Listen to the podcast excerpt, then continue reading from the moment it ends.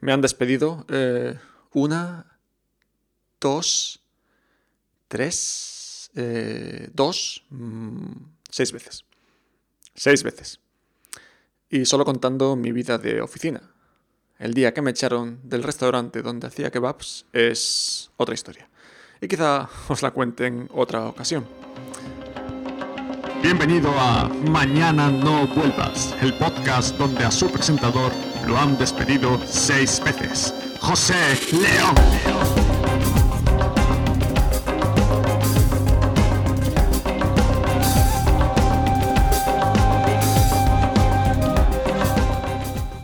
Es decir, eh, yo mismo. Eh, si me queréis enviar vuestras presentaciones, podéis hacerlo a jose.nómadasdigitales.com, como en el anterior episodio que hemos recibido una presentación de una persona completamente anónima. Que va, es broma, era un colega al que le tuve que insistir para que me la enviase. Estábamos hablando de todas las veces que me habían despedido, y la verdad, todas duelen te reúnen en una sala, eh, normalmente dos personas o tres, quién sabe. Hay veces que hay gente que se une a la reunión solo para ver cómo se te rompe el corazón. Después, la sensación terrible de salir allí cuando todo el mundo ya sabe que te estaban despidiendo. Caras de sorpresa, oh, te han despedido. Algunos improperios, joder, qué cabrones. Incomodidad también. Gente que no quiere ni que les hables, para no tener que decir, lo siento, cuando en verdad se la suda.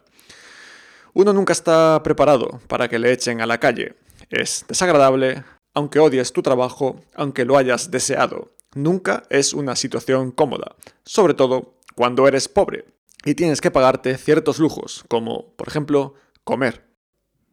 Bien, la primera vez fue en mi primer trabajo. Todo iba bastante bien. Este fue el despido más extraño que jamás he enfrentado Creo que nunca me volverá a pasar nada igual. Uno de los jefecillos me ordenó, atención, me ordenó, es importante el término, mover unas cajas de una planta a la otra. A ver, eh, si me lo hubiese pedido, por favor, con cariño, sin ningún problema. Más que nada porque mi trabajo consistía en programar, no mover cajas. Además, eh, ni siquiera era mi jefe. La verdad es que no sé muy bien qué hacían todo el día, pero bueno.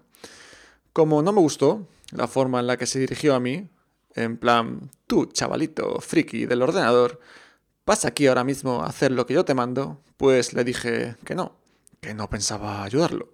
Diréis, ¿qué te costaba? La respuesta es nada. ¿Tragarme el orgullo? Sí, era una opción. Hacer lo que me había mandado y listo, evitaría problemas. Pero no, es que la historia no quedó ahí. No es que simplemente rechazase ayudarle, sino es que además subí a la sala de arriba, me preparé un café y mientras él y otra gente le ayudaba, yo me tomaba el café mirándolos para tocarle los huevos. Y funcionó. Un rato más tarde recibiría un email amenazando mi actitud y unos días después me despedirían.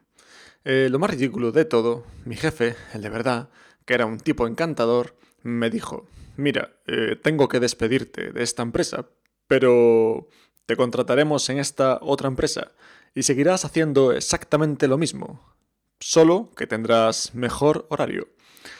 Me hicieron un contrato en nada más de tres meses, que era exactamente lo que me quedaba en el otro. Así que eh, esa fue mi primera experiencia con el despido. Claro que en otras circunstancias, con otros jefes, y no siendo uno de los únicos técnicos de la empresa, la historia podría haber sido diferente y me podría haber ido a mi casa ese mismo día. Y eso eh, hubiese sido una pena, porque los siguientes tres meses, la verdad, eh, tuve una experiencia maravillosa. Como podéis ver, ya iba apuntando maneras. Cuando me ocurrió todo esto, tenía nueve años menos y estaba trabajando en mi ciudad original, eh, Vigo, Galicia. Nos vemos en el próximo episodio donde os contaré cómo fueron los demás despidos. Os prometo que hay alguno que dolió bastante más.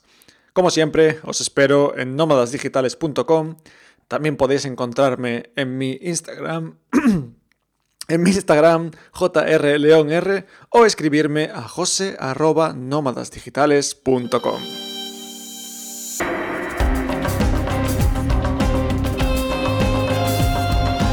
Habréis pensado que soy un pijo por ponerme así simplemente por mover unas cajas, pero la forma en la que me lo pidió eh, me tocó mucho los huevos.